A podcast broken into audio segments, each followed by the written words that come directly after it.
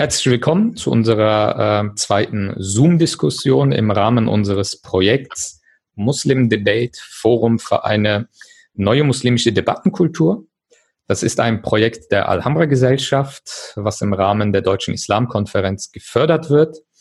Für alle, die mehr über Muslim Debate erfahren wollen, können sich auf unserer Projektwebseite muslimdebate.de äh, sich das anschauen und äh, was wir damit vorhaben und wie, der, wie die Umsetzung von diesem Projekt ausschauen wird, können, könnt ihr alle auf unserer Webseite nachlesen.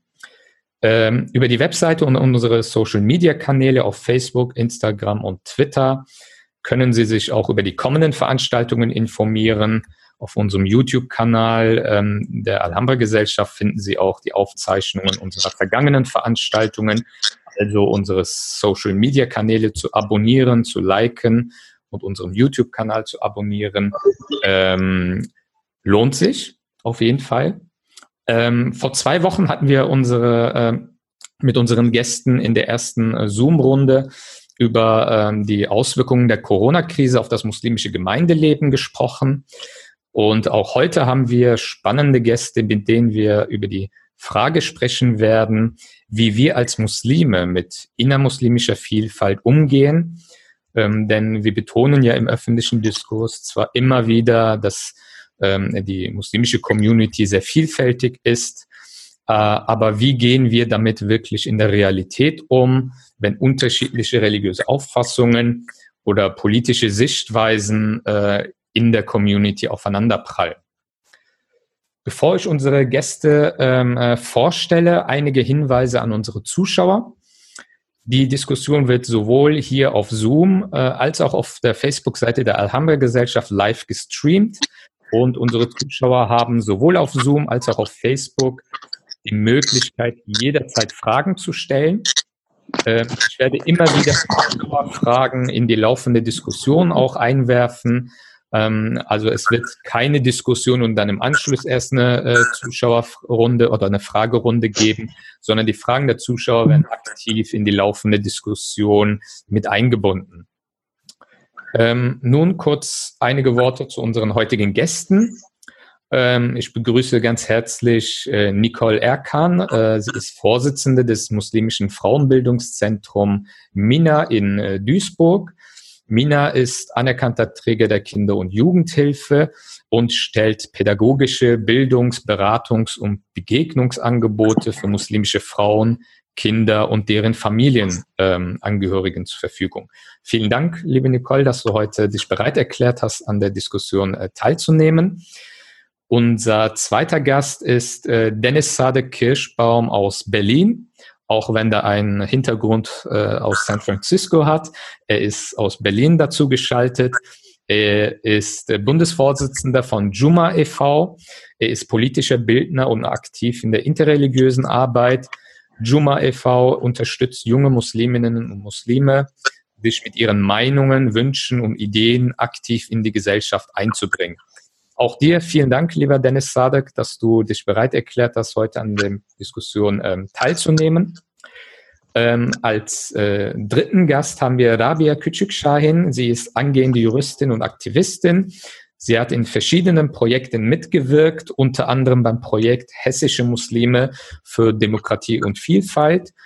Und aktuell hat sie mit anderen Studentinnen auch eine Fotoausstellung konzipiert, die bereits, genau, die bereits in verschiedenen Orten gezeigt wurde. Die Ausstellung heißt Du siehst was, was ich nicht bin und beschäftigt sich mit Fremd- und Selbstdarstellungen von Musliminnen und Muslimen. Auch dir, liebe Rabia, vielen, vielen Dank für deine Teilnahme. Und ähm, das Thema äh, ist ja ein sehr weites Feld. Wie gehen wir mit innermuslimischer Vielfalt um? Ähm, da kann man äh, sehr, sehr viele Themen behandeln, aber ich will mich auf einige Themen konzentrieren, damit wir nicht so ganz abweichen oder abschweifen, besser gesagt. Ähm, äh, vielleicht, um äh, einen Einstieg in das Thema zu finden, vielleicht ähm, eine, eine persönliche Frage im Bezug äh, zu euren äh, biografischen Hintergründen. Wir verweisen ja als Muslime häufig auf die Ambiguitätstoleranz in der islamischen Tradition. Und der Begriff Umma ist ein, ja, geflügeltes Wort im muslimischen Diskurs. Wie nimmt ihr denn ganz persönlich den Umgang mit unterschiedlichen Perspektiven und Sichtweisen in der muslimischen Community hier in Deutschland wahr? Ähm, vielleicht, äh, Nicole, würdest, könntest du starten? Was, was verbindest du mit diesem Thema? Ähm, wie gehen wir als muslimische Community äh, damit um? Ja, du hast den Begriff Ambiguitätstoleranz äh, genannt. Äh, das ist etwas, was ähm, uns halt auch ein Anliegen äh, ist, als äh, Nina e.V., das zu fördern, weil wir halt äh, sehen, dass die unterschiedlichen Meinungen ähm, im, ja, sei es theologischen Kontext oder muslimisch, muslimisch geprägten soziologischen Kontext, ähm, einfach, ähm, ja, dass diese unterschiedlichen äh, Meinungen ähm, nicht erwünscht sind, oftmals. Ne? Man kann das nicht pauschalisieren. Ähm, und das hat auch immer was mit äh, den Generationen äh, zu tun. Aber ähm, generell kann ich persönlich sagen, dass eine Tendenz gesehen, äh, dass wir eine Tendenz beobachten, ähm, wo wir halt sagen, es ist mehr Ambiguitätstoleranz notwendig. Ja. Ähm, in den muslimischen äh, Strukturen in Deutschland spielt ja die ethnische Ausrichtung immer noch eine zentrale Rolle, auch wenn natürlich die zweite, dritte Generation äh, ein Stück weit eine ähm, andere Vorstellung hat davon. Ähm, ich meine, Nicole und Dennis Sadek, ihr habt ja eine Gemeinsamkeit, dass wir, dass ihr ja sogenannte Konvertiten seid. Ich finde diesen Begriff auch manchmal äh, nicht so ganz passend, aber ähm, ähm, ihr habt ja die Religion des Islams äh, im, äh, im Laufe eures Lebens für euch entdeckt. Ähm, wie nimmt ihr das denn wahr, diesen Zustand vor allem als ähm, äh, Menschen, die den Islam äh, erst im Laufe ihres Lebens angenommen haben. Wie nehmt ihr das wahr, dass äh, die größere Teile der muslimischen Strukturen äh, immer noch sehr äh, dominant ethnisch ausgerichtet sind? Könnt ihr da vielleicht aus eurer Perspektive mit uns teilen, ähm, die ich natürlich nicht kennen kann, weil ich nicht so einen Hintergrund habe? Mhm. Ja, ähm, soll ich anfangen, Dennis? Wird etwas dazu? Ja, ja also das ist äh, für mich ein sehr, immer noch sehr präsentes Thema. Ich bin seit 18 Jahren Muslima und ähm, kann halt äh, sagen, dass die Zugehörigkeit ähm, ja ganz stark von der Ethnie auch abhängt. Und als äh, deutsche Muslima ähm, habe ich oftmals das Gefühl, dass ich so ein Alien bin. Also in dem Moment, als ich konvertiert bin oder in dem Moment muss ich auch sagen, als ich eine sichtbar sichtbare Muslima wurde. Das heißt, äh, ich habe mich für ein Kopftuch äh, entschieden und man konnte mir mein Moslemsein ansehen.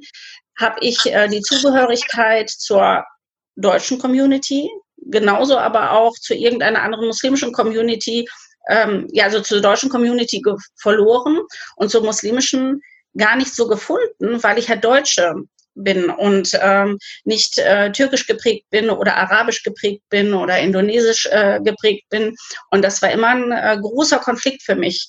Und ähm, ja, dabei kann ich aber auch beobachten, dass sich genau das aktuell ändert. Also es gibt immer äh, mehr äh, Muslime, die halt ähm, sich nicht mehr über die Ethnie so stark ähm, ähm, ja ihre Identität ähm, ja über die Ethnie definieren, sondern halt äh, mehr über, über Werte und sich auch immer weniger kategori kategorisieren lassen wollen. Ja. Und ähm, gleichwohl ist es ähm, ja für mich immer noch ein emotionales Thema, weil die Zugehörigkeit ein Stück weit dadurch verloren geht. Hm. Äh, wie sind da deine Erfahrungen, Dennis Sadek? Ähm, wie, wie, nimmst du das wahr, dieses Thema für dich als äh, Dennis Sadek Kirschbaum? Ja, ich kann mich da eigentlich anschließen. Ich denke, ich mache da ganz ähnliche Erfahrungen. Ich möchte das vielleicht gern an äh, zwei Beispielen nochmal verdeutlichen. Ähm, bis heute beneide ich, und das kommt relativ selten vor, unsere Geschwister in Frankreich oder in Großbritannien, und zwar, äh, wenn du dort äh, zu einem Freitagsgebet beispielsweise gehst, ja, dann wird äh, die Hutwa, äh, also die Freitagspredigt, in der jeweiligen Landessprache abgehalten. Also entweder auf Französisch oder Englisch. Das kann man, das hat natürlich auch ähm, kritische Aspekte, aber hat erstmal den Vorteil, dass alle, die äh, diese Landessprache sprechen, ähm, Teil der Gemeinde sein können und die Unterrichte, die Predigten da verfolgen können. Das fehlt mir tatsächlich bis heute. Bis heute kann ich sagen, und ich bin vor über 13 Jahren konvertiert, ich habe keine Stammmoschee, in die ich gehe und sage, ich fühle mich wirklich vollwertig als Gemeindemitglied, denn die Freitagspredigt ist dann zur Hälfte auf Arabisch, komplett auf Türkisch, Indonesisch äh, etc. Und ähm, ja, das ist, wie gesagt, ähm, schade, weil, wie gesagt, mir fehlt das einfach. Und äh, die Moscheegemeinden, die meistens dann komplett auf Deutsch was anbieten, die haben meistens eine eher salafitische äh, Auslegung. Das ist für mich auch nicht passend, da fühle ich mich auch nicht so ganz wohl. Dementsprechend fühle ich mich so ein bisschen in einen luftleeren Raum und das nach 13 Jahren, das ist äh, schade. Ähm, das ist das erste Thema. Und das zweite, wo mir das sehr stark immer wieder auffällt, ist äh, der Heiratsmarkt. Äh, auch ein spannendes Thema für viele Musliminnen. Mhm. Und äh, da ist es eben ganz oft so, dass ich zu hören kriege, na ja, du bist halt deutsch, äh, passt halt nicht in die Familie, du hast ein anderes Temperament und so. Hm. Finde ich auch immer ähm, sehr schwierig. Also ja, ich fühle mich ganz oft in einem luftleeren äh, Raum gefangen und äh, wünsche mir eigentlich mehr Halt äh, von der Community. Ähm, sprichst du das äh, zum Beispiel, du hast ja äh, konkret angesprochen, Moscheegemeinden, ähm, du hast keine Moscheegemeinde, wo du dich wirklich äh, wohlfühlst. Äh, ähm, sprichst du dieses Thema an und wenn ja, wie sind denn die Reaktionen darauf? Ähm, ja, also wir, ich versuche das eigentlich mit meiner Vereinsarbeit mehr oder weniger ähm, ja, in den Diskurs einzubringen, denn äh, wir als Juma sehen uns eben als äh, Ethnien- und konfessionsübergreifender äh, Bundesverband das heißt, wir haben junge Musliminnen bei uns, die sind praktizierend, die sind vielleicht nicht praktizierend äh, und die sind eben ganz unterschiedlicher konfessioneller äh, Ausprägung oder ethnischer Herkunft. Und uns ist das sehr wichtig, dass wir eben ähm, alle Angebote, die wir selber schaffen, ähm, eben auf Deutsch schaffen und haben, glaube ich, deswegen auch so einen großen Zulauf, weil, glaube ich, gerade in der dritten, in der vierten Generation es sehr viele Jugendliche gibt, die genau das suchen, die sagen, hey, mein Türkisch reicht einfach nicht aus um jetzt komplett die äh, Predigt zu verstehen oder mit den Hodja irgendwie äh, in eine größere theologische Debatte einzusteigen. Äh, und deswegen glaube ich, ähm, ja, versuchen wir so ein bisschen ähm, einen anderen Weg aufzuzeigen, eine Perspektive zu schaffen. Hey, schaut mal, es gibt genügend ähm, junge deutschsprachige Musliminnen, Muslime, die ähm, ja, sich selber organisieren, weil sie es in der hiesigen äh, Landschaft äh, nicht können. Mhm. Auf der anderen Seite möchte ich gar nicht aber mh, hm, so den direkten Kontakt suchen, beziehungsweise so viel direkt meckern, weil es hat natürlich auch seine Gründe. Und die Gründe liegen vor allem in einer ähm, restriktiven Migrationspolitik. Man muss sich schauen, wann sind die ersten Moscheegemeinden, die es bis heute gibt, hier überhaupt entstanden. Äh, und das ist für Berlin, wenn ich das sagen kann, eine türkische Moscheegemeinde, die erst 17 Jahre äh, nach Ankunft der ersten türkeistämmigen Gastarbeiter in, äh, hier in Berlin gegründet wurde. Äh, also das hat viele politische Gründe, da kann man sehr lange und sehr viel drüber sprechen. Und deswegen ähm, wundert es mich nicht, warum wir ein paar Schritte noch zurückliegen, jetzt im internationalen Vergleich mit eben Frankreich oder Großbritannien, weil eben muslimisches Leben in Deutschland im Vergleich zu den ähm, anderen Ländern noch relativ jung ist. Ich möchte aber sagen, dass diese Geschichte auch auf jeden Fall kritisch zu betrachten ist. Also es hat auch viel mit kolonialer Gewalt zu tun. Hm. Ähm, also das ist nicht so eine super tolle Erfolgsgeschichte ausschließlich, sondern auch da gibt es natürlich viele negative Aspekte, die auf jeden Fall zu benennen sind. Ähm, ich würde direkt auch ähm, eine Zuschauerfrage mit in die Diskussion werfen und vielleicht kann dann Rabia auch was dazu sagen. Ähm, zunächst einmal, Rabia, du bist in Deutschland geboren, kommst aber aus einem türkeistämmigen Elternhaus und ähm, Inwiefern siehst du äh, die vielfältigen Facetten der muslimischen Community in den äh, Strukturen auch wiedergespiegelt? Und wie hast du diese ethnische Ausrichtung zum Beispiel in deiner Jugend wahrgenommen? Und wie hat sich diese Wahrnehmung im Erwachsenwerden vielleicht gewandelt? Also ich muss sagen, ich komme ja auch aus einer kleinen Stadt. Bei uns war das halt dann doch alles sehr ähnlich. Viele hatten den gleichen Background und oftmals war das Angebot auch in der Moschee meistens auf Türkisch. Und als ich dann bei uns angefangen habe, ich habe dann als ich angefangen habe im Studium, auch angeboten, bei uns deutschsprachige Angebote in der Moschee anzubieten, war das am Anfang noch etwas mit, mit Rückhalt, so von wegen, Rabia, muss das jetzt eigentlich sein? Die Kinder können doch gerade sowieso kaum Türkisch, verstehen es ja nicht, dann wird es ja noch schlechter. Und das Interessante war, das Argument kam nicht von der älteren Generation, das kam von Leuten, die waren in meinem Alter. Und Also es ist nicht nur eine Generationenfrage.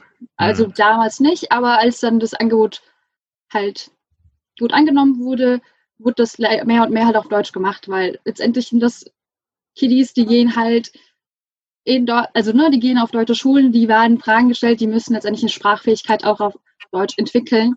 Aber ich glaube, das Problem ist auch, ähm, zu gucken, wie wir halt dieses Miteinander hinbekommen wollen. Es geht hier letztendlich um ein Miteinander, ein gemeinsames Miteinander und ich finde, dass man dieses Miteinander meistens halt leider sehr beschränkt denkt.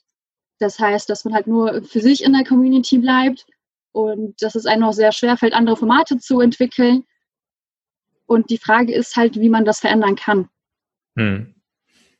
Ähm, vielleicht äh, äh, eine, eine, eine Zuschauer äh, stellt die Frage, was sollte sich denn konkret in der Haltung der Muslime und in den Moscheestrukturen ändern, um größere Akzeptanz ähm, äh, für alle zu ermöglichen? Ähm, was wären denn so Kernpunkte, die äh, man äh, verbessern müsste oder die man äh, ändern müsste? Was ähm, äh, würdet ihr da äh, als wichtige Punkte vielleicht nennen? Also für ja. mich ist es ganz wichtig, dass wir vielleicht erstmal ähm, verstehen, es gibt ähm, zwei Seiten der Medaille. Es gibt eine Außenwahrnehmung und eine Innenwahrnehmung. In der Außenwahrnehmung, also von der nicht-muslimischen Seite, ist es so, muslimische Diversität gibt es gar nicht. Die Muslime, die sind alle gleich, die sind alle gefährlich und so weiter. Also da werden ganz oft dieselben Narrative immer wieder reproduziert und das sollte uns erstmal ähm, als allererster Motivator ähm, gelten, dass wir eben muslimische Diversität in unserer eigenen Community sichtbarer machen, weil das ist total wichtig, dass wir eben aufzeigen, es gibt wahrscheinlich vier Millionen Muslime in Deutschland und vier Millionen Perspektiven auf das Thema Islam und wie leben wir die Religion im Alltag aus. Und jede dieser Narrative ist total wichtig und sollte gehört werden. Und äh, dafür sollten wir auf jeden Fall kämpfen, um, wie gesagt, diese Außenwahrnehmung erstmal zu ändern. In der Innenwahrnehmung ist es, glaube ich, so bekomme ich das mit, gerade in unserer äh, jüngeren Generation, sage ich mal, ist schon großes Bewusstsein da. Ähm, aber wie gesagt, man ist halt oft in den, ähm, in den alten Strukturen gefangen, die eben ähm, ja aus verschiedenen Gründen eben so sich etabliert haben, dass sie eben viele Schranken aufweisen. Also dass sie eben nicht super ähm, wohlgesonnen sind, wenn jetzt irgendwie ähm, viele Jugendliche, weiß ich nicht, aus zum Beispiel der LGBTQ-Community kommen, die auch muslimisch sind und sagen, hey, sie möchten in der Moscheegemeinde aktiv werden und dann eine Veranstaltung zu dem Thema machen. Oder viele schwarze Geschwister kommen und sagen, sie möchten was über antischwarzen Rassismus innerhalb der muslimischen Community machen oder so. Dann äh, finden sie da auch wenig Räume. Also ich glaube, es gibt schon so ein Bewusstsein dafür, dass es eben viele interessante Themen geben könnte, äh, die man auch hier und da angehen kann, aber es gibt noch nicht genügend Räume. Und deswegen wäre es, glaube ich, wichtig, eben ähm, Empowerment zu schaffen, Räume zu schaffen, ähm, sich zu strukturieren, sich zu organisieren und vor allem viel medienwirksame Arbeit zu machen, um dann eben, wie gesagt, die Außenwahrnehmung auch zu ändern. Nicole, wolltest du was ergänzen oder du hast mm. was gemeldet? Nee, ich schließe mich äh, mhm. dem äh, einfach äh, an. Also da ist im Grunde genommen äh, alles gesagt worden. Ähm, eine, äh, ein Zuschauer ähm, sagt, ähm, das zentrale Problem ist, dass Nationalismus noch immer sehr stark in den Köpfen ist, was auch unter den Muslimen für starke Animositäten sorgt. Ähm, ich glaube, das ist halt auch ein wichtiges Thema, was äh, wir im innermuslimischen Kontext selten vielleicht ansprechen. Ähm, Rassismus generell ist natürlich ein sehr, sehr äh, wichtiges Thema, womit wir Muslime auch stark konfrontiert sind. Ähm, und ähm, äh, aber im innermuslimischen Kontext ähm, äh, sehr ungern ansprechen, denn auch unter uns Muslimen kursieren äh, jenseits äh, so dieser romantisierenden Umma-Rhetorik auch äh, gewisse Überlegenheitsvorstellungen äh, aufgrund kultureller oder ethnischer Zugehörigkeit. Ähm, da stellt sich für mich zum Beispiel die Frage, wie glaubwürdig ist unsere Auseinandersetzung, also oder die Auseinandersetzung von uns Muslimen mit rassistischen Diskursen, mit denen wir konfrontiert sind, die von Seiten der AfD etc. kommen, äh, wenn wir aber blind gegenüber Rassismen in der eigenen Community sind. Ähm, ist das vielleicht ein Thema, was äh, wir ähm, äh, verstärkter thematisieren müssen und vor allem aber auch wie? Was würdest du dazu zum Beispiel sagen, Rabia, aus deiner Erfahrung, so aus dem in Anführungsstrichen türkischen Kontext? Also ich würde das, glaube ich, gar nicht nur auf den türkischen. Ja, klar. Also, also ich glaube, viele neigen dazu, einfach Religion in der Nationalität oder aus der Beheimatung zu denken, weil man das halt nur so kennt. Und die Frage ist, wie können wir halt dieses Kennen an sich erweitern? Wie kriege ich es hin, dass Menschen auch sehen, dass Glaube anders gedacht werden kann, dass andere einen anderen Zugang haben. Und wir haben das halt in unserem Projekt gemacht. Also du siehst was, was ich nicht bin. Und darum ging es uns halt darum zu zeigen, wir sind halt Individuen. Also wir sind nicht die Muslime, wir sprechen gerade nicht für die Muslimen, gerade also für den Muslim und auch nicht für die Frau mit Kopftuch, sondern ich studiere XY, also in meinem Fall Jura und Religionswissenschaft und ich mache die Erfahrung, aber eigentlich finde ich es auch toll, mal im Palmgarten bei uns rumzulaufen.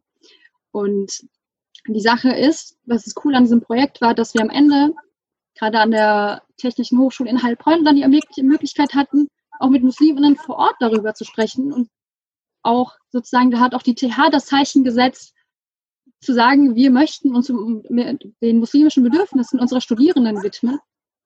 Und das Interessante war auch im Rahmen dieser Ausstellung, dass halt Muslime, die halt unter Vielfalt gefallen sind, aber die man halt nicht mitdenkt. Also es sind halt nicht nur Sunniten, es sind nicht nur Schiiten, also sozusagen, da gibt es ja noch viele unterschiedliche Gruppen und dann zu sagen, Leute, wir brauchen eigentlich nicht nur einen inner, also nicht einen interreligiösen Dialog, sondern auch einen intrareligiösen Dialog. Und ich fände es sehr spannend, wenn man dieses Format letztendlich entwickeln würde, wenn sich auch da die Moscheengemeinden letztendlich einbringen und sagen, ich besuche mal die Moschee bei mir im Ort oder gerade jetzt auch mit Zoom zu sagen, können wir uns nicht eigentlich mal mit einer Moschee in Berlin und eine Moschee in einer Kleinstadt äh, ich glaube, in Berlin und Frankfurt gibt es einige Programme und Projekte, wo man sich auch einbringen kann. Aber was machen eigentlich auch Leute, die halt ne, in der Kleinstadt sind, auf dem Land, die den Zugang gar nicht haben? Hm. Ich habe auch noch zwei äh, Punkte dazu zu sagen. Und zwar hat äh, Dennis Sadek ja vorhin äh, gesagt gehabt, wie schwierig das auf dem Heiratsmarkt äh, ist für einen äh, deutschen äh, Muslim. Also als, als deutsche Muslime habe ich das äh, äh, auch wahrgenommen und auch halt ähm, einfach als Frau, wenn wir uns als Frauen darüber unterhalten, äh, wie schwierig das te äh, teilweise ist.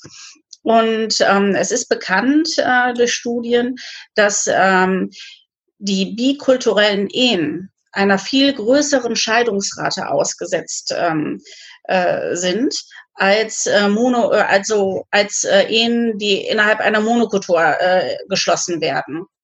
Und ähm, das ist auch so gut erforscht, dass man weiß, warum diese Bikulturellen einer größeren Scheidungsrate ausgesetzt äh, sind. Und zwar ist der Hintergrund der, dass beide Familien sich einfach zu stark in diese Ehen einmischen und die jungen Paare dem nicht standhalten können. Jeder möchte im Grunde genommen den Eltern gerecht äh, werden, insbesondere aber auch ähm, ja, beide Parteien möchten den Eltern gerecht werden. Und im Grunde genommen sollte man da schauen, wie können wir einerseits die, Jugend, äh, die jungen Leute stärken, dass sie selbstbewusst dann mit ihrer Entscheidung umgehen und zeitgleich ihren Eltern die Ängste nehmen, weil wenn die Eltern sich immer wieder einmischen, dann äh, stecken dahinter ja Sorgen der Eltern. Beispielsweise, sie haben den Wunsch, ihre eigene Kultur zu reproduzieren und sehen, dass äh, ähm, ihr Kind eine ganz andere, neue, hybride Identität äh, eingeht und äh, machen sich damit Sorgen und kennen diese Form von Islam beispielsweise gar nicht den Islam zu leben. Und äh, wie gesagt, also demnach äh, müssen die jungen Leute gestärkt werden, ähm, selbstbewusst mit dieser um Ehe umzugehen, mit dieser Entscheidung und aber auch ähm, irgendwie einen Weg mit den Eltern äh, zu finden, der dann ja gewaltfrei abläuft. Also gewaltfrei, damit meine ich nicht physisch, sondern eher emotional gewaltfrei abläuft. Und eine andere Sache, die ich in dem Kontext ansprechen wollte, es gibt eine ganz tolle Studie, eine soziologische Studie über den Islam in Marokko und in Indonesien. Da wird die Entwicklung des Islam in Marokko und Indonesien miteinander verglichen. Indonesien ist jetzt ein besonders, ein sehr junges islamisch geprägtes äh, Land und Marokko halt ein recht altes islamisch geprägtes äh, Land. Und äh, Indonesien ist sehr, sehr stark von verschiedenen Kulturen oder der Islam in Indonesien wird ganz anders gelebt als in Marokko. Der ist viel stärker von verschiedenen Kulturen geprägt, weil es ja dort halt auch Hinduisten, Buddhisten gibt, Christen und so weiter und so fort. Und ähm, in Marokko ist das anders. Also der größte Teil sind Muslime, dann gibt es einen kleinen Teil äh, Juden, ganz wenige Christen. Und ähm, dort wird der Islam ja, also nicht so vielfältig gelebt wie in Indonesien beispielsweise. Und zeitgleich, obwohl Indonesien ein viel jüngeres islamisch geprägtes Land ist, hat Indonesien die größte Anzahl an Muslimen ne, von, im Vergleich zu allen anderen äh, Ländern, muslimisch geprägten äh, Ländern. Das heißt, der Islam ist dort wahnsinnig gewachsen im Vergleich zu den anderen äh, Ländern dort ist er halt nicht äh, so stark gewachsen. Und ich finde, das ist ein Aspekt, wo wir uns mal Gedanken darüber machen sollten, obwohl der Islam dort viel stärker verschiedenen Kulturen ausgesetzt ist und äh, diese verschiedenen Kulturen Einfluss auf den Islam nehmen oder auf die Praxis des Islam nehmen, wächst dort die Religion viel stärker. Und im Grunde genommen ist es ja so, dass viele Sorgen, äh, viele den Wunsch haben, ihre eigene Kultur zu reproduzieren. Und ähm, ja, das ist ja eigentlich ein Hinweis darauf, dass wenn man viel vielfältiger den Islam lebt, dass die ähm, ja, dass äh, die Weitergabe der eigenen äh, Religion äh, viel erfolgreicher ist. Ja. Ähm, äh, eine Frage aus dem äh, Chat würde ich mit äh, reinnehmen und einfach mal zur Diskussion stellen. Ein Zuschauer äh, macht die Anmerkung, ist es bloß die Sprache, die eine Hürde darstellt für die Diversifikation der Gemeinden? Ähm, meiner Ansicht nach ist die Lösung nicht in einem äh, bloßen Switch auf Deutsch getan, denn die Ausschlussprinzipien würden beibehalten werden, wenn das Grundsätzliche nicht angegangen wird welche diese Verwerfungen hervorruft. Wie das aber anzugehen ist und ob das ohne strukturelle Veränderungen möglich ist, das äh, stellt er äh, in Frage. Ähm, könnt ihr äh, seiner Anmerkung zustimmen, dass es nicht nur eine Frage der Sprache ist, sondern äh, es äh, andere äh, Ausschlussprinzipien oder grundsätzlichere Dinge gibt, die, hinter, zu, die zu hinterfragen sind? Also ich würde dem eigentlich zustimmen, tatsächlich. Ähm, die Sprache ist natürlich sehr wichtig. Klar, ich habe es ja vorhin angesprochen. Ich glaube, das ist wirklich eines der absoluten ähm, Kernthemen, auf die wir uns äh, bei dieser Thematik auch ähm, spezialisieren können. Allerdings ähm, brauchen wir, glaube ich, einen strukturellen Wechsel. Also die Person, die die Frage stellt, hat das schon ganz äh, richtig, glaube ich, analysiert. Ein Strukturwechsel ist notwendig. Ich mache das mal einem Beispiel deutlich. Ich ähm, war vor einigen Jahren mal bei einem Koranwettbewerb in einer Moscheegemeinde und der Koranwettbewerb, die ganze Veranstaltung war eigentlich ja, hauptsächlich auf Deutsch, außer natürlich das äh, Vorgetragene aus dem Koran. Und äh, da war ein junger Mann, äh, der, ich glaube, somalistämmig war, auf jeden Fall ein schwarzer Bruder. Und der hat wirklich total toll gelesen. Also hat mein Herz berührt. Ich bin jetzt natürlich kein Gelehrter, kann das nicht äh, absolut beurteilen, aber ich glaube, der wäre auf jeden Fall in den Top Ten gelandet. Ne? Und ähm, allerdings muss man sagen, dass seine Lesart so ein bisschen ähm, anders war. Also vielleicht äh, kennt ihr das von den sudanesischen Geschwistern beispielsweise, die haben so eine andere Melodie, die sie noch mit reinbringen und so. Ich mag sowas, ist halt wie gesagt Vielfalt und ich höre mir halt gerne mal ganz unterschiedliche Dinge an. Naja, auf jeden Fall, die Moscheegemeinde war eher arabisch geprägt, wenn eben auch deutschsprachig. Und der junge Mann wurde konsequent einfach rausgewählt, und dann ähm, sind halt Leute weitergekommen, so für, also für mich und viele meiner Freunde war das sehr schockierend, die wesentlich äh, schwächer waren von, ähm, vom Tajweed her und von, vom Lesen her und so. Naja, und da war dann irgendwann auch die Frage, wieso ist das jetzt eigentlich so, ja?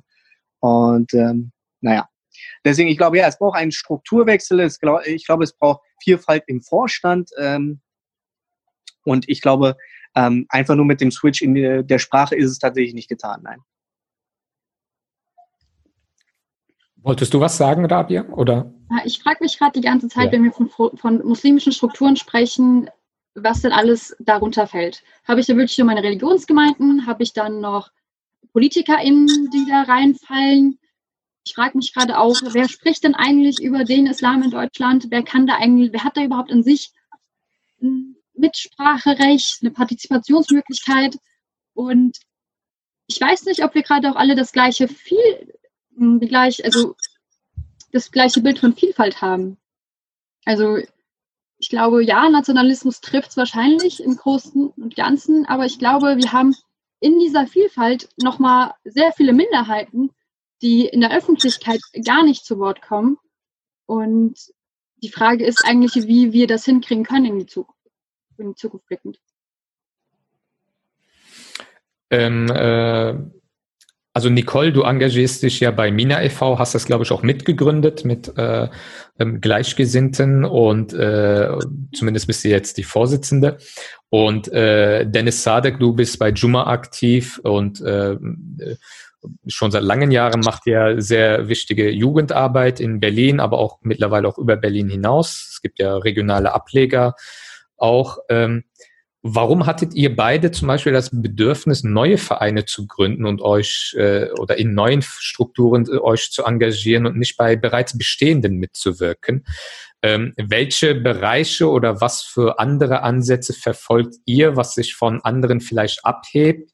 Und ähm, vor allem, äh, wie reagieren denn etablierte Akteure oder Strukturen auf äh, zum Beispiel Aktivitäten wie Juma e.V., weil in Berlin ist ja die ähm, äh, Landschaft sehr, äh, sehr, sehr, sehr groß, die muslimische Vereinslandschaft. Ähm, wie ist da die Wahrnehmung, wenn man als neuer Player auf einmal so eigene Akzente vielleicht setzen will? Gibt es da positive, negative Reaktionen oder herrscht Ignoranz? Wird man äh, weggeguckt oder wie, wie, wie sind da eure Erfahrungen in euren äh, Vereinen?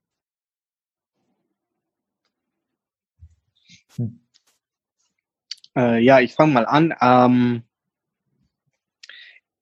tatsächlich bin ich zu Juma hinzugestoßen, wo ich das Projekt schon gab. Also den Verein gibt es seit 2017, das Projekt seit 2011.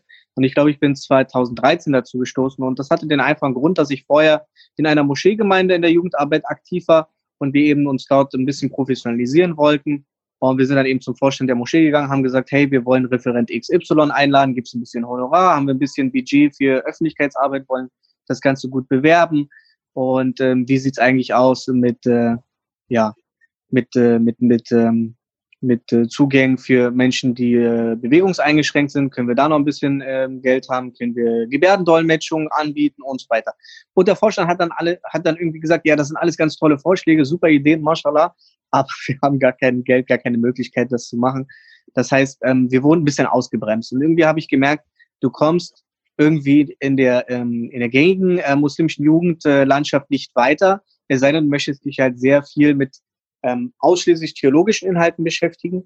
Ähm, da gibt es natürlich viele Angebote, ähm, aber darüber hinaus wird es dann eher schwierig. Und ich habe halt ähm, schon früh erkannt, dass einer der größten Herausforderungen unter anderem eben antimuslimischer Rassismus ist. Und äh, wir brauchen eine größere ge gesamtgesellschaftliche Debatte rund um das Thema Muslimsein in Deutschland, die über eine theologische Debatte hinausgeht. Und das war aus der, ähm, sage ich mal, gängigen muslimischen Jugendarbeit nicht möglich. Und dann bin ich auf Juma gestoßen, das gab es wie gesagt damals schon und ähm, habe mich dann äh, dort sehr wohl gefühlt, weil eben dort genau diese Zugänge möglich waren. Denn was Juma halt macht, Juma ist eben ähm, ein Unikat, deswegen ähm, gleich um deine zweite Frage mit zu beantworten, wie wird Juma aufgenommen? Ähm, wir spielen ja gar nicht im selben Spielfeld. Dementsprechend werden wir gar nicht als Konkurrenz, glaube ich, wahrgenommen, weil wir sind kein, wir machen keine theologische Arbeit. Wir sind auch kein religiöser Verein. Wir machen politische Arbeit. Das heißt, wir machen öffentlichkeitswirksame Kampagnen. Wir versuchen jungen Muslimen eine Stimme zu geben. Ähm, wir machen Bildungsarbeit, wir gehen in Schulen, geben Workshops.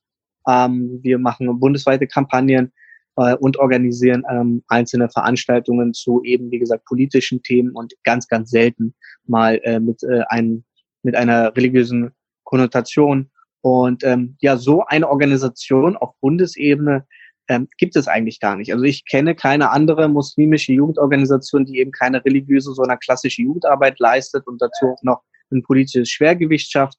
Ähm, und ähm, dementsprechend ähm, werden wir oft mit, äh, ja, mit, mit Ignoranz bestraft werden dann. Also wir werden dann halt so als etwas gesehen, ja, die machen halt ihr Ding da, ne? Lass die mal ihr Ding da machen. Und wir machen halt schön weiter unsere muslimische, theologisch geprägte Jugendarbeit und ähm, ja, man lebt so ein bisschen aneinander vorbei, was mich auch im Moment noch stört. Also ich würde mir wünschen, dass es da viel mehr äh, Synergien gibt und dass die Jugendlichen, die bei uns aktiv sind, auch in ihre Gemeinden dann irgendwann zurückgehen. Und ähm, das war ja so ein bisschen mal die Grundidee und dann die Gemeinden sozusagen diesen Switch hinbekommen. Im Moment ist es so, dass die Jugendlichen, ähm, wenn sie halt bei uns äh, mitmachen, eher selten den Weg zurück zu ihrer Stammgemeinde finden, sondern sich meistens dort heraus emanzipieren und dann eben bei uns bleiben, weil sie die Angebote einfach passender finden. Ähm, das ist aber gar nicht, wie gesagt, Ziel des Ganzen. Also wir wollen nicht irgendwie die Jugendlichen den Gemeinden wegsaugen, sondern ähm, wir wollen, ähm, ja, dass da, wie gesagt, Synergien entstehen. De facto kommt es halt natürlich dazu, dass äh, eine gewisse Abwanderung stattfindet, anscheinend. Also das ist auch so meine Wahrnehmung, dass ähm, auch junge Leute, die in größeren äh, Verbandsstrukturen äh, sozialisiert sind, äh, die Moschee besuchen, den klassischen Moscheeunterricht etc., aber aber im gewissen Alter ähm, haben sie natürlich andere Bedürfnisse und wollen sich auf anderen Feldern engagieren. Und da äh, kommt es schon dazu, das ist so meine Wahrnehmung, dass dann eben äh, eine gewisse Abwanderung zu anderen Akteuren stattfindet und dieser Bezug zur lokalen Gemeinde ein Stück weit äh, äh aufgelöst wird. Ist das, äh, Rabia zum Beispiel, ist das auch so deine Wahrnehmung? Wie ist so deine Erfahrung? Äh, du hast ja auch schon einen gewissen Bezug zu ähm, Gemeindestrukturen auf lokaler Ebene. Ähm, Könntest du deine Frage nochmal wiederholen, bitte? Ähm, stehen die, äh, also stehen die äh, Gemeinden vor der Herausforderung, ähm, äh, die dritte, vierte Generation, also die jüngere Generation, auf gut Deutsch gesagt, bei Stange zu halten? Ähm, findet da nicht schon eine gewisse Abwanderung statt, weil eben nicht äh, ähm, relevante Angebote gemacht werden, sei es sprachlicher oder halt inhaltlicher Art? Also ich glaube, es ist unterschiedlich. Ich glaube, es mhm. kommt sehr darauf an, in welcher Stadt man gerade lebt, wie die Moschee an sich organisiert ist. Bei uns war das sogar damals so, dass der Vorstand sehr motiviert war, dass da sehr viele, da, da, wir hatten sehr viel Freiraum. Wir haben sogar letztendlich, es ging von Jugendlichen aus, eine Podiumsdiskussion mit den Kirchen vor Ort organisiert. Auch mit der Bedingung zu sagen, ja, unsere SchülerInnen möchten bitte nicht mit solchen, mit islamfeindlichen Bildern konfrontiert werden. Das war alles machbar. Aber ich glaube, dass sich das, also das fängt, glaube ich, wirklich an, an, an Moschee und letztendlich auch an der Themenbildung, die es eigentlich an sich gibt. Hm. Ähm, äh, die Frage, die ich eben Dennis äh, Sadek gestellt habe, ähm, warum einen, äh, in einem äh, neueren Verein äh, zu engagieren, ähm, die Frage würde ich auch gerne dir äh, stellen, Nicole, weil Frauenarbeit ist ja eigentlich so in den etablierten äh, muslimischen Strukturen ein sehr, sehr wichtiger Teil. Äh, die Frauenabteilungen der unterschiedlichen äh, Organisationen sind ja sehr, sehr aktiv. Ähm, äh, warum hast du dich bei Mina e.V. engagiert und nicht äh, in den bereits bestehenden äh, Frauenabteilungen, äh, diverse Organisationen, die ja auch sehr aktiv sind? Was war, was war so der Faktor, der dich erwogen hat, bei Mina e.V. Ähm, äh, deine, dein Engagement ähm, äh, zu machen?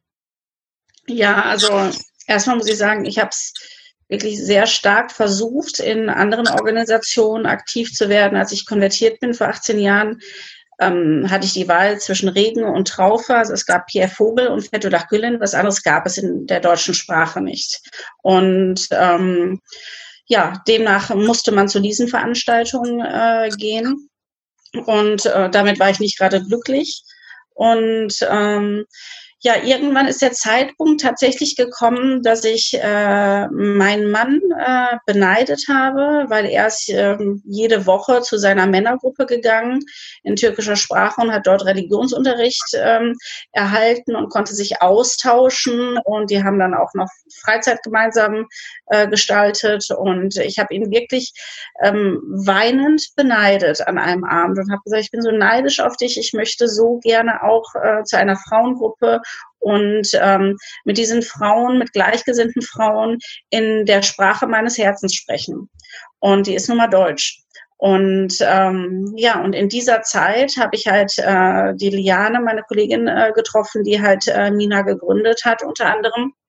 Und sie waren gerade, hatten gerade Mina gegründet, drei Monate vorher und waren dabei, das Logo zu erwerfen. Und ähm, ja, man, mir wurde davon erzählt und dann, äh, also am gleichen Tag bin ich noch Mitglied geworden und seitdem bin ich dort äh, aktiv. Es gab einfach etwas, ähm, was in deutscher Sprache angeboten wurde und ähm, es war ein damals noch ein Frauenbildungszentrum, heute ein Familienzentrum ein von Frauen selbstbestimmtes Familienbildungszentrum. Also wir haben bewusst die Männer mit ins Boot geholt, möchten aber von Frauen selbstbestimmt bleiben, weil wir halt auch wahrgenommen haben, dass es einfach ein ganz starkes Ungleichgewicht gibt in den Vorständen, ähm, dass es da auch Geschlechterungerechtigkeit äh, herrscht. Und äh, wir haben halt gesagt, wir wollen unser eigenes Ding machen, wir wollen unser Frauending machen. Und ähm, ja, und das in deutscher Sprache. Und das äh, gibt es in unserer Umgebung ansonsten äh, gar nicht. Ähm, ein deutschsprachiger, von Frauen selbstbestimmter muslimischer Verein gibt es äh, in der Nähe nicht. Der nächste ist eine Stunde entfernt. Stunde Anfahrt. Wie, wie wird das denn wahrgenommen? Also wie, wie sind da die Reaktionen in, in Duisburg quasi in dem Umfeld? Ähm, wird mhm. das als ein ähm, ein Ergänzungsangebot positiv wahrgenommen oder eher vorsichtig distanziert? Mhm. Also äh, verschieden. Hm. Es ähm, ähm, schaut so aus, dass ähm, die meisten, sag ich mal, positiv überrascht sind und äh, sich darüber freuen. Es gibt aber auch ähm, ja beispielsweise Muslime, die ihre Stammgemeinde haben und dort auch nicht weg wollen. Es gibt auch Jugendliche, die sagen ganz klar, okay, ihr habt äh, die besseren Angebote, aber unsere Freunde, die sind da, weil die Eltern natürlich auch immer eine Rolle spielen in einem gewissen äh, Alter. Und wenn die Eltern dort in dieser Gemeinde verwurzelt sind, dann sind sie automatisch als Familie in dieser Gemeinde verwurzelt. Und es braucht dann noch seine Zeit, bis die Jugendlichen dann selber sagen, okay, das ist nicht meins, ich äh, kann jetzt selbstständig da und dahin gehen. Ähm, ja, ansonsten ähm, ist es bei uns ja auch so, dass wir konfessionsübergreifend arbeiten und jeder sich bei uns engagieren kann. Und ähm, es, ich kann auf jeden Fall sagen, dass es immer mehr Nicht-Muslime gibt, die sich gerne bei Mina engagieren und begeistert davon äh, sind und ähm, ja, mitmachen wollen. Ähm, äh, was, was, was mir äh, so auffällt, ähm, äh, wir Muslime nennen uns ja gegenseitig immer ähm, sehr inflationär Bruder beziehungsweise Schwester. Mhm. Und äh, aber diese gegenseitige Wertschätzung ähm, findet ja nicht selten abrupt ein Ende, wenn man äh, von dem abweicht, was innermuslimisch als das vermeintlich Normale äh, wahrgenommen wird. Ähm, die, diese, diese, dieser Grund der Abweichung kann der ethnische Hintergrund sein, haben wir ja schon angesprochen, aber auch äh, zum Beispiel äh, die, die äh, sexuelle Orientierung oder aber auch eine andere politische Meinung. Und ähm, äh, man hat ja oft so, man hat äh, manchmal oder in der jüngsten Zeit oder in den letzten Jahren öfters so die ähm, äh, Wahrnehmung, dass so ein gewisser Gleichförmigkeitsdruck äh, äh, herrscht. Wie kann man dem entgegenwirken, ohne ähm, auch Muslime, die vielleicht äh, in der einen oder anderen theologischen oder politischen ähm, Vorstellung irgendwie äh, festhalten, ohne sie wirklich an den Kopf, äh, äh, vor den Kopf zu stoßen. Wie kann man da ähm, eine gewisse Sensibilität gegenüber ähm, ähm, Minderheiten innerhalb der eigenen Community ähm, herstellen. Was würdest du dazu sagen, Dennis Sadek? Wie, was, was sind so deine Erfahrungen im Rahmen von Juma? Weil ich glaube, ihr als Juma versucht ja schon in diesen Bereichen auch so ähm, äh, einiges innerhalb die, äh, in die Community hinein zu kommunizieren. Wie sind da die Reaktionen oder wie, wie geht ihr damit, äh, wie geht ihr da an die, mit diesen Themen äh, um?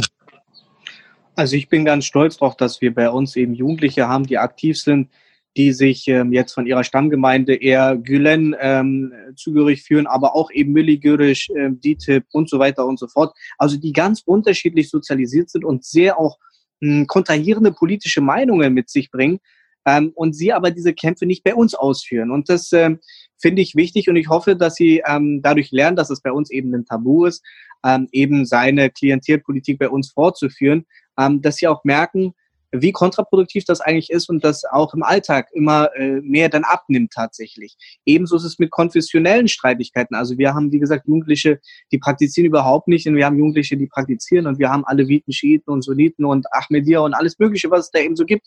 Und wenn wir jetzt erstmal im kleinen, jedes kleine theologische Thema auseinander differenzieren möchten und besprechen möchten und dann eine Norm herstellen wollen, ne? was jetzt hier bei uns Vereinsnorm wäre, dann würde es gar nicht funktionieren. Ne? Dann wäre ganz schnell Schluss. Und genauso ist eben bei den politischen Themen. Das heißt, ähm, bei uns ähm, äh, ist es eben so, dass wir einen gemeinsamen Nenner haben. Das ist eben, wir sind Betroffene von ähm, antimuslimischen Rassismus hier in Deutschland und wir kämpfen dagegen. Wir kämpfen dagegen zusammen. Und ähm, es ist nicht verboten, für sich im Privaten eine politische Meinung zu haben, beziehungsweise eine gewisse Konfession zu haben oder irgendeinen Gelehrten zu folgen. Das kannst du alles gerne machen, privat. Aber in der Vereinsarbeit hat das wirklich meines Erachtens nichts zu suchen. Und ähm, klar, wir haben dann auch ähm, so einen gewissen Aderlass. Also manchmal kommt halt sowas auch hoch oder bestimmte Personen halten sich eben nicht dran. Die sind dann eben nicht haltbar für unsere Organisation irgendwann mehr. Und ähm, dann ähm, schrumpfen wir auch mal. Ne? Und das ist aber auch gut. Ne? Das ist gut. Ähm, das wollen wir auch. Und ich glaube, das ist der einzige Weg, ähm, oder das ist ein gangbarer Weg aus meiner Erfahrung, wo ich auf jeden Fall sagen kann, der funktioniert. Ähm, wäre es aber nicht wichtig, auch über diese, Unst also einerseits diese unterschiedlichen politischen Wahrnehmungen oder äh, Umgang mit bestimmten ähm, Themen äh, außen vor zu lassen, um die Vereinsarbeit nicht zu belasten. Ähm, das ist natürlich äh, macht Sinn, aber ist es nicht wichtig, auch äh, Räume auch zur Verfügung zu stellen, um über diese Unterschiedlichkeiten auch zu sprechen und lernen, darüber zu sprechen und zu diskutieren auf eine Art und Weise, die dann nicht darin endet, ähm, ähm, den, äh, äh den, den, das, den Gegenüber oder, oder äh, zu exkommunizieren, auf gut Deutsch gesagt, oder irgendwie auszugrenzen, sondern mit dieser Unterschiedlichkeit auch umgehen zu lernen. Wäre das nicht wichtig, ähm, statt äh, immer diesen Diskussionen aus dem Weg zu gehen? Genau, verstehe mich nicht falsch. Es geht nicht darum, dass wir generell diesen Diskussionen aus dem Weg gehen. Wir machen das nur nicht als Hauptbeschäftigungsfeld unserer Organisation, unserer äh, Projekte. Aber klar, im Privaten in Zwischengesprächen, in der Kaffeepause etc. werden so eine Themen besprochen. Und wie gesagt, uns geht es vor allem darum, die Mündigkeit der Jugendlichen zu stärken, um eben dann im Privaten, in den Pausen und so weiter ähm, genau solche Gespräche auf eine respektvolle Art und Weise zu führen. Und das ist uns wirklich das wichtigste Anliegen, dass die Jugendlichen bei uns lernen, mit ihrer eigenen Identität stark umzugehen, also dass sie gestärkt werden, aber dass sie nicht überheblich werden, dass sie eben nicht das Gefühl bekommen, mh, ich gehöre jetzt zur politischen Bewegung XY oder zur äh, konfessionellen Auslegung ähm, ähm, ABC und werde jetzt deswegen die Leute hier bekehren und von meiner Meinung oder so überzeugen. Nein, ähm, ich glaube, was wir brauchen, ist viel mehr Streit, aber eben respektvoller Streit. Ja? Hm. Ähm, wie gesagt, uns geht es nicht darum, eine Norm zu schaffen oder so eine Political Correctness zu schaffen, ey, darüber reden wir gar nicht und so, das geht nicht und so, das ist ganz gefährlich. Wenn wir das machen, dann gefährden wir unsere Arbeit. Nein, wir reden darüber, aber auf eine respektvolle Art und Weise. Und wir brauchen eben diese Ambiguitätstoleranz, über die wir am Anfang gesprochen haben. Ne? Wir müssen einfach einander auch aushalten können in unserer Vielfältigkeit, weil ansonsten haben wir keine Vielfältigkeit mehr. Hm. Äh, wie nimmst du das wahr, Rabia? Ich habe, glaube ich, gemerkt, dass du da auch was sagen wolltest. Also wie nimmst du das wahr, die Auseinandersetzung mit ähm, diesen Fragen, nicht nur die unterschiedlichen ethnischen Hintergründe, sondern auch was ähm, sexuelle Orientierung angeht oder politische Diskurse? Äh, sind da die Gräben unter den Muslimen tiefer oder ist die jüngere Generation eher in der Lage, über auch diese Unterschiedlichkeiten auf eine vernünftige Art und Weise zu diskutieren, ohne diese Gräben untereinander überhaupt äh, entstehen zu lassen? Wie ist da deine Wahrnehmung? Ich würde das, glaube ich, gar nicht an den Generationen festmachen hm. wollen. Also es kommt, es gibt Kreise, würde ich sagen, da ist das Thema voll offen, da möchte man genau darüber sprechen und ist auch total wissbegierig und macht das auf, einem sehr Respekt, auf eine sehr respektvolle Art. Und dann würde ich sagen, gibt es Kreise, die um Gottes Willen nichts damit zu tun haben wollen. Und, und das ist jetzt die Frage, ob man es schafft, diese beiden Kreise irgendwie zusammenzukriegen, dass sie halt doch darüber sprechen. Letztendlich geht es ja um die Freiheit des anderen. Und da müssen wir halt gucken, wie wir halt in Zukunft auch diese Formate entwickeln. Hm. Du warst ja, du warst ja, glaube ich, ein Jahr in London, äh, Auslandsaufenthalt im Rahmen deines Studiums. Wie äh, hast du die muslimische Community dort wahrgenommen? Also ich bekomme immer äh, äh, von äh, Freunden, die ebenfalls entweder ein Jahr oder ein Semester ähm, in London verbracht haben. Äh, ähm, sie kommen immer mit, ja, sie erzählen immer sehr ähm, schön über diese Zeit, über diese Erfahrung, die sie dort äh, äh, erlebt haben. Ist, äh, ist die muslimische Community dort, äh, tickt sie dort anders oder was kann man aus, äh, von dort äh, irgendwie mitnehmen oder lernen? Äh, kannst du davon vielleicht berichten? Also auch da würde ich sagen, es kommt wieder klar auf die Gemeinde an, aber ich würde sagen, dass man da einfach größere Projekte hat. Hm. An sich, ich hatte halt das Glück, ich war in der SOAS. Die SOAS ist eine kleine Uni, aber sehr international. Und man hat halt sehr schnell sehr viele muslimische Freunde gefunden aus sehr vielen unterschiedlichen Staaten und konnte halt darüber reden, wie das Leben für jemanden in den muslimisches Leben in den Staaten sein kann, in Kanada, aus Katar, dann zusammen nach, nach Spanien fliegen, sich die Alhambra angucken, passend zur Alhambra-Gesellschaft. Und ein cooles Projekt war, wir hatten auch das Glück, da im Ramadan zu sein, das Ramadan Tent Project, wo man halt in einem Zelt zusammenkam mit unterschiedlichen Menschen, nicht nur Muslimen, zusammen gegessen hat und halt wirklich über Theo gesprochen hat mit dem Input. Und deswegen würde ich sagen, ist es das Coole an London, dass man halt mehr Berührungspunkte hat, dass man halt wirklich ins Gespräch kommen kann, diese, diese Berührungspunkte, diese Orte an sich teils hat, vor allem in London. Und ich glaube, wir müssten halt auch in Deutschland diese Berührungspunkte schaffen. Wenn ich das Glück habe, Jumma in der Stadt zu haben, würde ich wahrscheinlich da in den Genuss kommen. Aber wenn ich halt nicht in einem Jumma in so einer Stadt bin, was mache ich denn dann? Hm. Ähm, ich möchte eine Zuschauerfrage noch mit reinwerfen und zwar ähm, stellt ein Zuschauer die Frage, wie kann man den verbreiteten Wunsch nach Einheit der Muslime mit der Realität der Vielfalt unter Muslimen vereinbaren? Was muss sich ganz konkret äh, ändern und welche Erfahrung der Ausgrenzung wollt ihr nicht nochmal erleben? Also im Grunde genommen zwei, äh, drei Fragen in einer verpackt.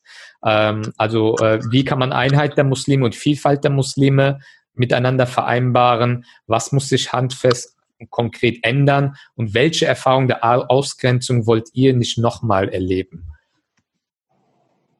Nicole, gerne. Ich hätte äh, dazu was äh, zu sagen. Also zu dieser Einheit in der Vielfalt finde find ich äh, sehr schön.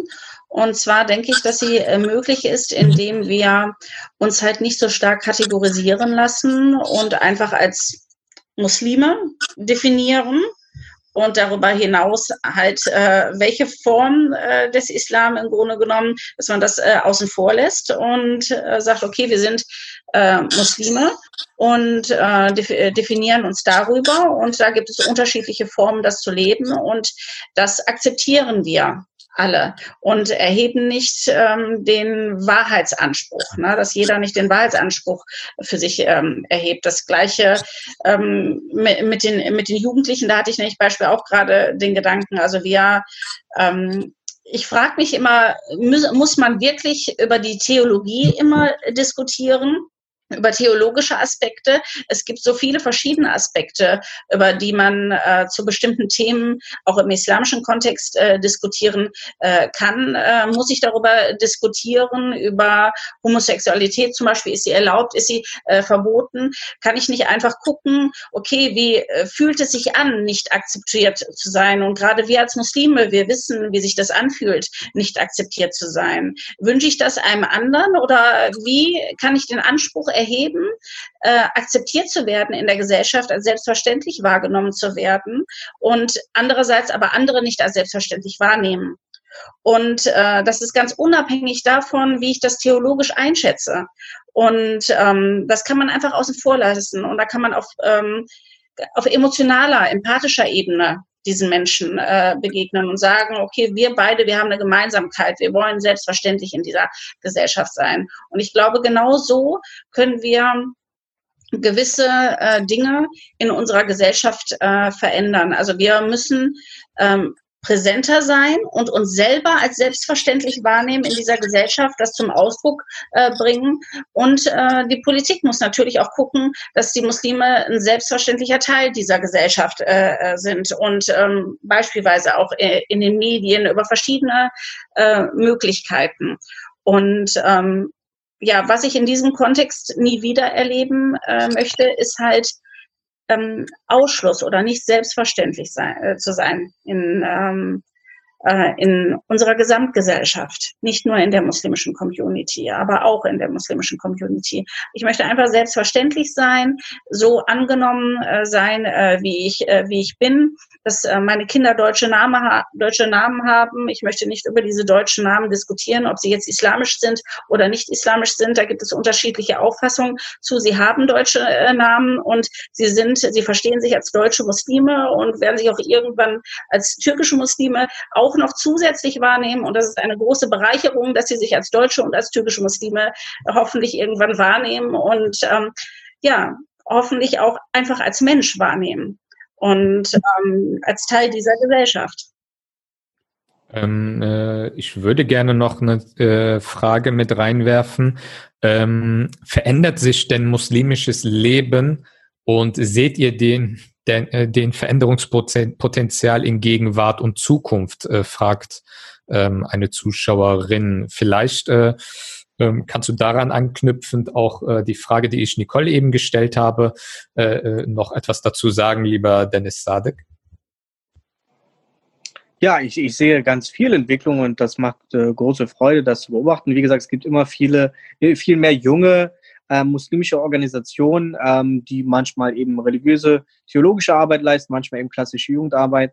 Und ähm, viele ähm, Jugendverbände, die aus den großen etablierten Verbänden komplett geschlossen austreten und sich dann auch irgendwie neu organisieren und so. Mhm. Und ich glaube, das sind, das ist ein Weckruf an die etablierten Strukturen, innerhalb der muslimischen Community in Deutschland, so ein Weckruf. Und ich glaube, dass sie diesen Weckruf ähm, hören und äh, hoffentlich auch bald ähm, das ernst nehmen.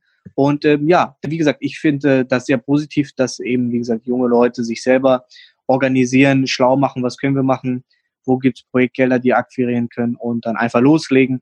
Ich glaube, das ist ganz, ganz wichtig. Ansonsten zu der ähm, Frage davor nochmal ganz kurz. Also ich persönlich habe diesen Wunsch nach Einheit nicht.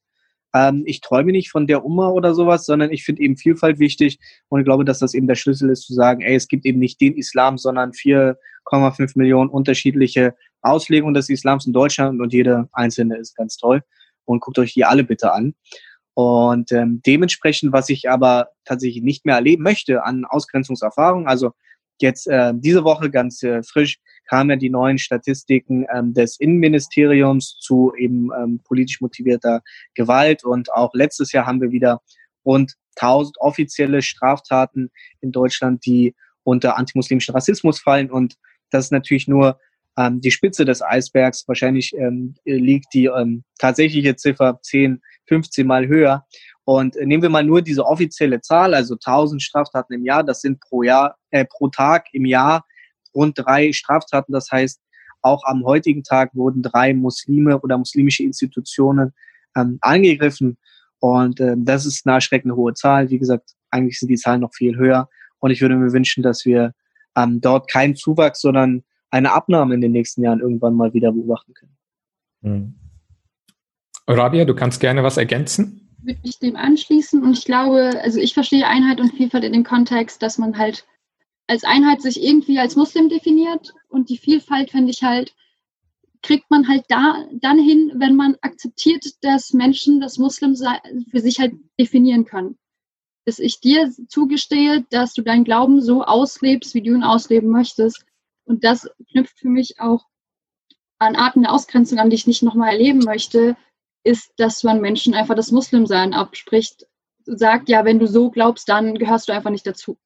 Und ich finde, das ist eine sehr heftige Aussage und ich finde allein, also welche Rolle nimmt man überhaupt dann ein, um bewerten zu wollen, wer dazugehört und wer nicht dazugehört? Und zudem möchte ich auch sagen, Arten der Ausgrenzung, die ich nicht erleben möchte, ist für mich diese Debatten um AnsprechpartnerInnen. Also zum Beispiel, was mir beim letzten Praktikum passiert ist. Wir waren, haben die JVA besucht und auf einmal aus dem Nichts kam auch das Thema so, ja, eine muslimische Seelsorge, die können wir gerade nicht betreiben, weil wir keine Ansprechpartnerin haben. Also ich war da als Praktikantin im Rahmen des Praktikums da, also im Rahmen von Jura da und nicht zur muslimischen Seelsorge. Und ich fände es halt cool, wenn wir Strukturen entwickeln könnten, die sich diesem Thema auch annehmen. So, wie kann, kriegen wir eine muslimische Seelsorge hin? Wie kann dieses Problem angegangen werden und an wen kann ich mich denn wenden, wenn mir wieder das passiert, wenn ich auf einmal eine, wenn man mir eine Expertise zuschreibt, die man mir eigentlich gar nicht zuschreiben kann, ich meine, in, inwiefern kann man mir das, kann man mir das ablesen? Und ich finde halt, man sollte dahingehend sich entwickeln können, halt wirklich als Individuum wahrgenommen zu werden. Seine Muslim sein. Ähm, ich würde gern so langsam äh, ans Ende kommen und vielleicht eine Abschlussrunde ähm, äh, starten. Ähm, haben wir äh, in der zweiten oder dritten Generation ähm, ähm, eine andere Lebensrealität äh, in, in der muslimischen Community, für die die innermuslimische Vielfalt etwas Selbstverständliches ist und was sich auch im Engagement widerspiegelt. Wird das, äh, wie, wie, wie sind eure Wahrnehmungen der generellen Entwicklung äh, und wie schätzt ihr das ein, in welche Richtung das geht, in wie in, in welche Richtung die muslimische Community sich entwickeln wird und äh, vielleicht auch ähm, äh, ja, ganz andere Ausformungen finden wird. Dennis Sadek vielleicht oder äh, gerne auch Nicole? Ja, also ich sehe das so, dass, ähm, also ich beobachte das, wie gesagt, äh, in meiner Generation, dass ähm, die meisten Jugendliche ähm, das Bedürfnis haben zu artikulieren, ey, wir sind kein monolithischer Block, wir sind nicht alle eins, äh, wir denken nicht alle gleich und bitte äh, packt uns nicht in eine Schublade, ne? Äh, macht uns nicht zu den Attentäter, den wir nicht sind, sozusagen, ja, um es mal jetzt ganz platt auszudrücken. Und ähm, deswegen sehe ich es so, dass da gerade ein Generationenwechsel vonstatten geht und dass die alten etablierten ähm, Verbände ähm, ja entweder auf den Zug aufspringen sollten, so schnell es geht, also eben Angebote schaffen, die die ähm, Generation der zweiten, äh, die zweite und dritte Generation eben attraktiv finden oder eben in Kauf nehmen, dass eben, wie gesagt, diese Abwanderung weiter voranschreitet und eben viele neue junge muslimische ähm, Jugendorganisationen sich gründen und dann eben auch ja mitspielen wollen. Nicole, gerne.